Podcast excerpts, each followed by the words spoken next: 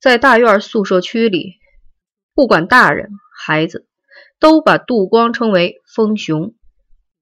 他皮肤黝黑，身体粗壮，动辄就瞪着两只大白眼珠子与人拼命。父亲被隔离审查的那天，他揣着菜刀到机关去要人。机关造反派负责人好言好语的劝他与父亲划清界限，谁知他掏出菜刀就砍，连伤了四个人。为此，公安局把他关了六个月。放出来以后，风雄更野了。有一天，他想吃肉，但父亲的工资停发，没钱去买，他就掂着把斧子去了机关食堂的猪圈。他选中了一头通身白毛的公猪，他目光阴沉地注视着公猪，突然抡起斧子，用吃奶的力气向猪脖子劈去。公猪疯狂的一撞，把风熊撞翻在猪圈里，然后踩着他的脑袋跃出了圈墙。风熊的鼻子被公猪踢豁了，满身猪屎，满脸血。他瞪着两只大白眼珠子，玩命似的追上公猪，狠狠的一斧子剁在猪屁股上。公猪挣扎着还要跑，风熊又照准猪头，连着砍了十几斧子，直到把猪头砍成碎块才住手。他抹了一把脸上的鼻血和猪血，用斧子剁下两只带毛沾血的猪后腿，提着回府了。这场猪熊大战。使杜光名声大振。这天傍晚，风雄穿着爸爸的将校呢军服在街上闲逛，突然被四个人堵住了。他们每个人手里都紧握着一把明晃晃的匕首。你们要干什么？风雄翻着白眼珠，满不在乎的问：“我们想揍你。”话还没有说完。一记重拳狠狠地砸在杜光的脸上，他刚要还手，但手已被两个人持到了背后。对方的拳头像雨点般落在他的脸上，耳朵被打裂了，半个脸火烧火燎般的疼。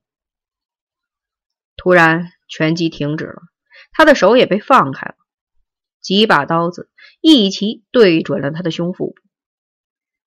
老子跟你们拼了！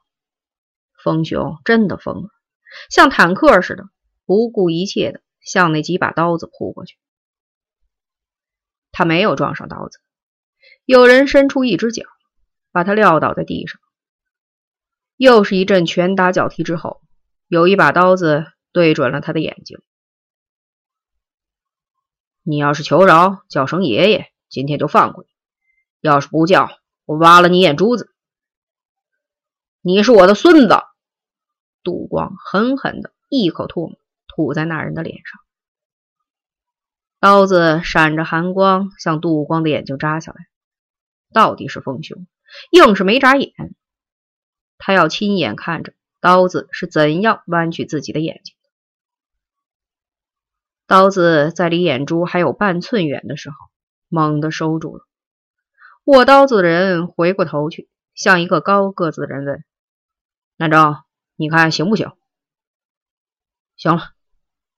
刘南征走过来，从地上拽起杜光，帮他拍干净身上的土，和颜悦色的说：“你是杜光，你杜爷爷就是我。”刘南征乐了，亲热的拍拍杜光的肩膀，又问：“你知道周凤天吗？大流氓头子，谁不知道？”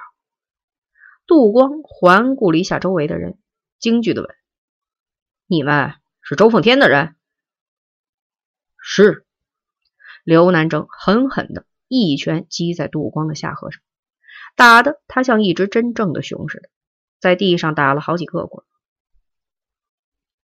刘南征一挥手，带着人走了。南征，这个人为什么不行？田建国不解的问。怕周凤天，我们组织的这支大狗队不仅要找那些真正的屠夫，而且要找对周凤天充满仇恨而不畏惧的人。杜光还是很勇敢的。田建国为杜光辩解说：“杀猪可以，杀人不行。”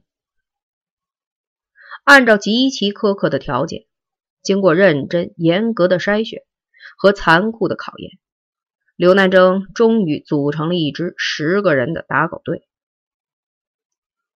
他把打狗队拉进了樱桃沟，进行格斗训练。在训练间隙，他带着队员们来到南坡的松树林里。你们都认识陈北江吗？他严肃地问大家。